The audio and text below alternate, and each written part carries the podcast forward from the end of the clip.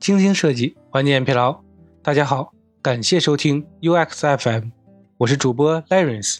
你可以在微信公众号中搜索 UXFM，关注我们的最新动态。今天为大家分享一篇来自于五八 UXT 设计团队的文章《推荐系统评估指南》。对于当下的互联网产品呢，无论是主流或者非主流，处处啊都能看到推荐系统的应用场景。比如呢，当你在淘宝下单购买了一台 iPhone 十二，购买完成页下方呢就会给你推荐，比如 Apple Pro 啊、Apple Watch 等相关的产品。再比如呢，当你啊在豆瓣上标记了想看的热门悬疑网剧《隐秘的角落》，在厕所刷抖音的时候啊就可以看到《无证之罪》《轮到你了》《白夜追凶》等等相似的剧集精彩片段。推荐系统啊，这只无形的大手啊。已经把我们安排的明明白白了。推荐系统的强大呢，毋庸置疑。而且啊，我们经常会把它看作是一个神秘的黑箱子，会将其多种复杂的技术术语相关联，比如大数据啊、人工智能、机器学习等等，进而认为啊，推荐系统的好坏就是对用户偏好的预测精准与否。然而啊，不久前完成的一个研究课题呢，打破了这个认知。推荐系统的本质。面对这个课题啊，首先要回答的就是如何定义推荐系统的好坏。其实呢，这个问题啊，有一种最符合直觉的答案，即能够精准预测用户需求的推荐系统就是好的。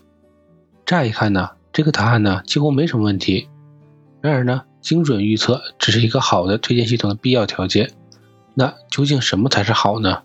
要回答这个问题啊，我们需要了解推荐系统的本质。推荐系统的研究。由来已久，这一概念初次被提起啊，是在一九九零年，哥伦比亚大学研究者著作中，直到一九九四年呢，才成为一个相对独立的研究领域。虽然这一领域啊已经有三十年的研究沉淀，但是呢，业内啊对推荐系统的定义啊仍未达成一致。不过啊，密西根大学的研究者在一九九七年提出了一个较为公认的定义：推荐系统。是利用电子商务网站向顾客提供商品信息和建议，帮助用户呢决定应该购买什么产品，模拟销售人员帮助客户完成购买过程。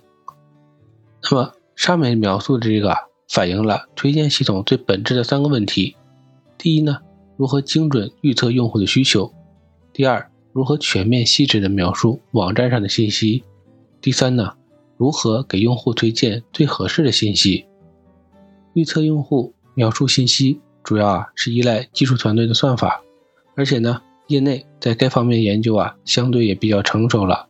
目前常用的预测技术包括基于内容的推荐、协同过滤推荐、基于知识的推荐、基于网络结构的推荐、组合推荐和其他推荐等等。由于啊技术难度较硬核呀，在此呢我们就不展开讨论了。在确保预测精准及全面描述的基础上呢。便是推荐给最合适的信息给用户了，但是啊，什么是最合适的呢？这个评判标尺啊，就拿捏在用户的手上。推荐系统的评估维度，接下来呢，我们就聊一聊关于如何评估推荐系统的好坏。业内普遍认为啊，推荐系统的评估涉及两大范畴维度：准确度和可用性。其中呢，准确度表示推荐系统预测用户行为的能力。主要呢，根据离线实验的方式来评估，可用性啊，更多反映的是用户的主观体验。常见的评估指标呢，包括多样性、新颖性、惊喜度、信任度和及时性等。第一呢，多样性。多样性啊，是指每条推荐的信息啊，两两不相似程度。如果推荐结果过于单一呢，势必啊会让用户失去不断浏览的兴趣。而单纯的增加多样性啊。并不算难，挑战主要在于如何增加推荐信息多样性的同时呢，又可以保证结果符合用户的口味。第二个呢是新颖性，新颖性啊是指推荐结果中出现用户以往没有看到的信息。提升新颖性最常用的办法呀是根据平均流行度来推荐，把流行度较低的信息呢提供给用户，会增加其新颖性感知。但是呢。一味提升新颖性啊，也未必会增加用户的满意度。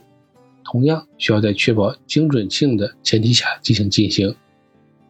第三呢是精细度，之所以啊会把精细度作为一个指标纳入推荐评估系统中啊，主要就是为了衡量推荐系统解决如下问题的能力。用户面对之前他们已经遇到的推荐结果，他们呢变得越来越厌烦。推荐系统需要提供让用户感到既新奇又有吸引力的信息。惊喜与新颖在中文语境中有些相似，但呢此处并不相同。笔者呀通过以下的事例呢来说明一下。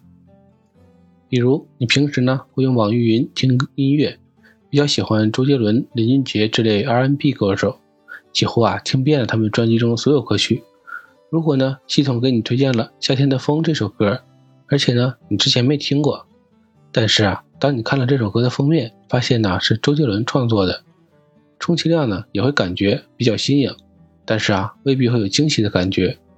如果呢系统给你推荐了一首从创作、演唱到曲风完全不同于以往听过的 R&B 歌曲，但是啊你听完之后发现很喜欢，那这个时候呢你就不只觉得新颖了，更会有一种惊喜的感觉。第四呢就是信任度。信任度也是衡量推荐系统好坏的重要维度。顾名思义，信任度啊，指的就是用户啊对推荐系统的信任程度。信任度高的系统呢，更容易引导用户产生交互行为。影响信任度的，不只包括推荐的内容，也包括推荐的样式。目前呢，提升信任度的方式呢，主要包括增加推荐系统的可解释性，或者引入社交网络信息。第五点呢，就是实时性。该指标啊，主要是指当用户啊与推荐系统发生交互之后呢，推荐信息列表啊是否及时发生变化。如果用户产生若干信息检索行为之后呢，系统推荐的信息依然不变，显然呢，该推荐系统未能实现学习用户的需求偏好。尤其啊，对于信息具有较强的时效性的产品，该指标显得尤为重要。比如新闻资讯类。部分生活服务类平台推荐系统评估案例。下面呢，笔者就将近期接到一个需求，来说明一下推荐系统体验评估的方法。第一呢，是需求背景，在五八同城平台上啊，提供了包括招聘、房产、二手车、本地服务等多样的生活服务类信息。每类信息呢，都有相应的个性化的推荐系统。虽然推荐系统呢，在不断的优化。但是啊，更多的是针对算法层面的提升，而推荐系统啊，在用户主观体验方面的研究啊，尚属空白，因此呢，需要通过专项调研了解推荐系统现状及优化的方向。第二呢，评估的方法选择，在做推荐系统评估时呢，过往啊都会采用一种叫做 case by case 的方式，即让用户啊针对推荐结果逐条进行评价。这种评价方式呢，优点是。评估的是实时性的，指向明确，颗粒度啊比较细，但是呢缺点也很明显，样本选择不具有代表性，缺乏统计学意义，而且呢评价过于简单，仅能反映用户主观的准确性。因此，为了能使评估结果啊有更好的代表性，包括更全面的评估维度，我们呢选用定量问卷的方式。三、评估业务的选择。在正式开始实施评估前呢，还需要明确一个问题：针对五八全业务进行评估，还是针对不同业务线分别评估？由于五八业务独立性比较强呢，且用户啊都会进入对应的业务专属频道进行查找，因此啊，我们与需求方沟通后呢，决定针对不同的业务线单独评估，并且啊，决定以租房业务为试点进行，跑通后呢，再复用到其他的业务线。第四，评估场景的选择，即针对单一业务线来进行评估。推荐系统的落地场景呢，不止一处。如何选择具体的评估场景，可以依靠场景的曝光量以及呢用户状态来选择。针对五八租房业务线呢，推荐系统呢主要会在 App 的首页 feed 流、租房频道首页 feed 流、信息列表页和房源详情页底部推荐四处呈现给用户。但是啊，首页的 feed 流中混杂其他业务信息，较难仅针对租房进行评估。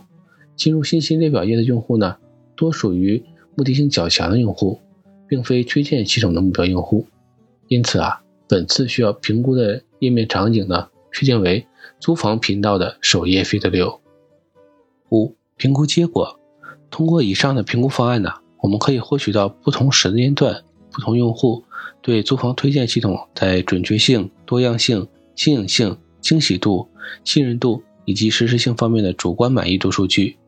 利用这些原始的数据呢，我们建立了一套推荐系统体验监测日更报表，可以在 BI 看板中啊实时浏览，便于相关方及时的了解当前推荐系统的短板以及呢异常情况。